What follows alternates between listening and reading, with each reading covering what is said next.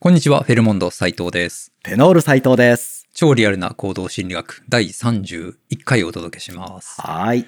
今日はですね、はい。プレゼンではい。意識をずっとこちらに向けてもらう方法。あね、難しいですよね。ねえ、プレゼンなんですけどう、ん、飽きられちゃうっていう。飽きられちゃうーう。ん。もう意識をこっちに向けてはい。さえすればうーん。っていうところありますけど、もうね、それだけで成功っていうくらいね難しいですよね。難しい。まあ、そもそも相手に興味がない、うんああ相手がこちらの話に興味がないっていう前提だったりすると、うーん。非常に難しいですよね。あー苦しいですね。聞く気がないのに聞かせるなんていう状況だと、プレゼンなんかではかなり厳しいですけども、ですあね。今日はその、まあ、プレゼンの時に、うん。まあ、こちらにですね、ずっはいとこう、興味を持って、うん注意を向けてもらう方法があると。はい。あると。ただ一つあると。はい。ただ一つ。ただ一つあると。唯一の。唯一のう んあるということなんですけど、はい。 どんな方法でしょうか。ね、はいあの前回に、 はいねあの例外的な そんな話をしてながらそうそうそうそうほんで今度今日は唯一唯一のところですあーそんなこと言っちゃいけないですね えらい危なっかしい、はいまああの確実にはい。この相手のうん。これをししないよりはうんこれをすると相手の意識がこちらに向き続けるという、おうこれははい。視線コントロール、視線。はい、おお。相手がどこを見るかうん。これを話し手側ではい。コントロールするこれプレゼンの時っていうのは、はい基本的にはスライドを見てもらっている。それだけじゃ足りないってことですかね。そうですね、うんえースライドを見る中でもうん。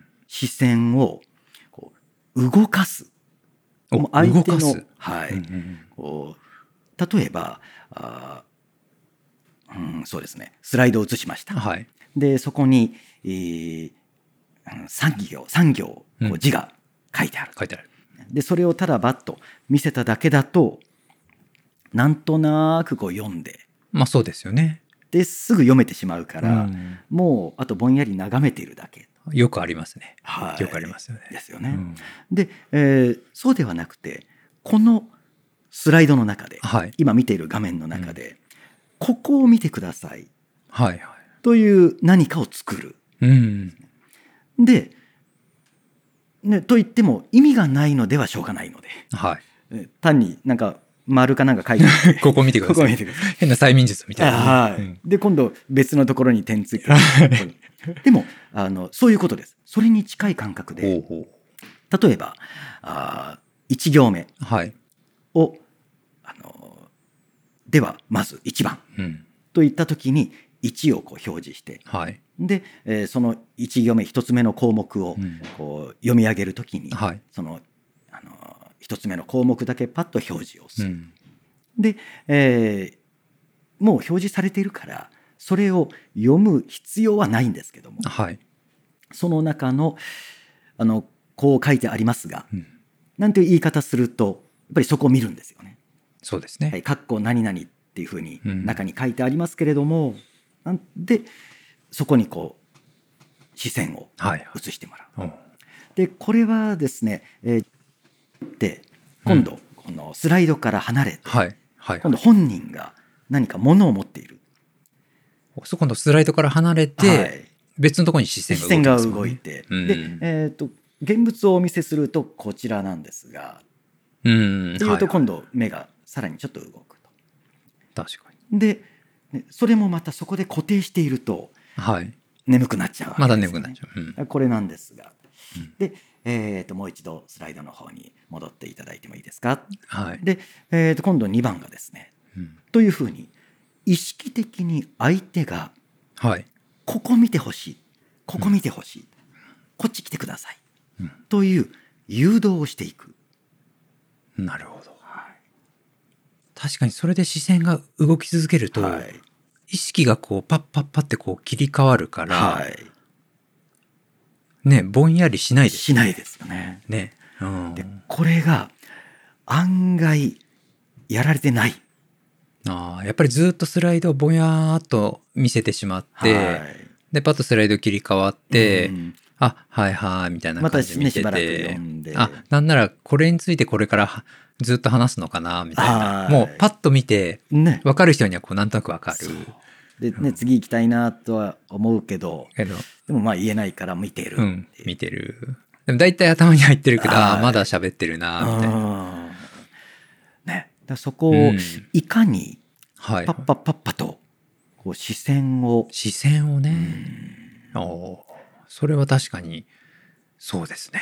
視線を動かされると、うんずーっとこう引き込まれてる感じがはいあるので、ですよね、うんだから我々外界からはい受。け取っている情報の9割以上がはい。しあの視線からと視覚からと言われているので、ね目を移せばそれだけ新しい情報がポンそうかポンとうん新鮮な情報が投げ込まれる。そうですね。うんじゃあ、プレゼンするときは、いまあ、スライドの中でも動かすし、はいスライドの外にはい動かすっていう工夫をこう織り交ぜていくと、はい気づいたら、ね、プレゼン最後までしっかりと聞いてもらってですねね気がついたら30分1時間余裕で経ってるという。ですよね。ではい。このテクニックを、はい。まあ、今後意識的にねうん使ってみていただきたいんですけども、ちょっと注意点が一つはい。ありましてはい。無意味な視線移動ははい。させない。おーそれはなんか相手にスストレスに感じるからとはい、うんこのまあ、無意味なわけだから、はい当然しない方がいいんですけども、うん。例えばあのポインターはい。ですね棒差し棒を持ったり、はいポインタうん。ーを使ってそれがチラチラチラチラ動いていると、うんうんうん。気になってそこ見ちゃああ、そっか。じゃあそれも情報量う、、はい視覚からの情報がゆえに、 はいね。うんね、目に動入いっててしまいうると特に無視できないんですよね。あで、えーだから意味のないタイミングでーうん。こうポインターを使わない、そうですね。あのーこう手に持ってはい。ス,あー、スクリーンをこう映す、はい。でそうすると赤い点とかがこう、ねつきますね。っていうのがはあるんい。ですねはい。はい。あれはやっぱりこう「ここです」とか言って動かしたくなるんですよね。うんうん。なりますね。はい、だからこれはもう、まあ、ここですって動かしていいんですけどもはい。で相手が見てくれたらもういらない。確かに。はい、ずーっとポインターでブルブルブルそうブなんルそうなんです やってると、はい、まあそれが自体が気になってしまう、ですよね。うんで。喋ってる本人は、ね、頭の中でいろいろこはう考えてるので、うん退屈しないのでこうポインターが動いてても逆に気にならない。そうですよね。でここのこれなんですけどって言いながらずっとある言葉をぐるぐるぐるぐる囲ってたりはい。するんですね。うんでそれは避けた方がいい。確かに。それはありますね。は私昔、はい塾の講師をアルバイトでやってた時い。に、はい。まだ入りたての頃、はい。そまさにその、それ自分バージョンみたいなことをやってしまったことがあって、自分場所そ。の自分バージョン、はいその自分が動きすぎてたんですよ。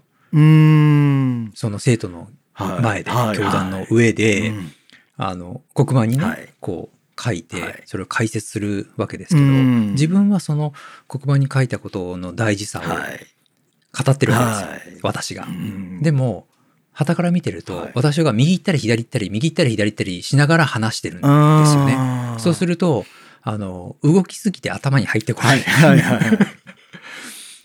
もう私がポインター状態なわけですよね。 ねい。そうはい。確かにそれはだからありましたねで。すね。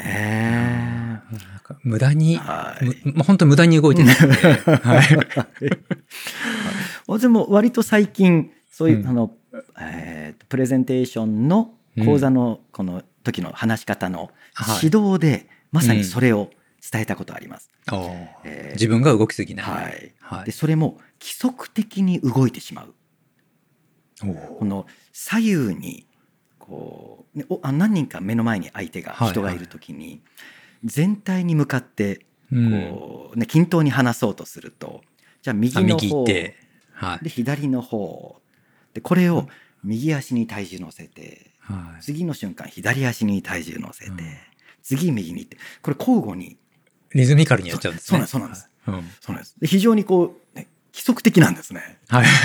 これは逆にこう気が散ってしまそこに意識がいっちゃいますよね。はいはいうん。確かにう、そう。だだったらピタッと立っている方がむしろ伝わるんですよね、そうですね。は違うところでちゃんと視線をはい動かす、ということですでよすね。ね無駄なところでは動かさなはいい。いやーそれは使えそうですね。は はいい。えということで、プレゼンで意識をずっとこちらに向けてもらう方法は視線のコントロールですね。はいはい。ぜひちょっと使ってみてください。さいはい。本日はどうもありがとうござあいりまがした。とうございました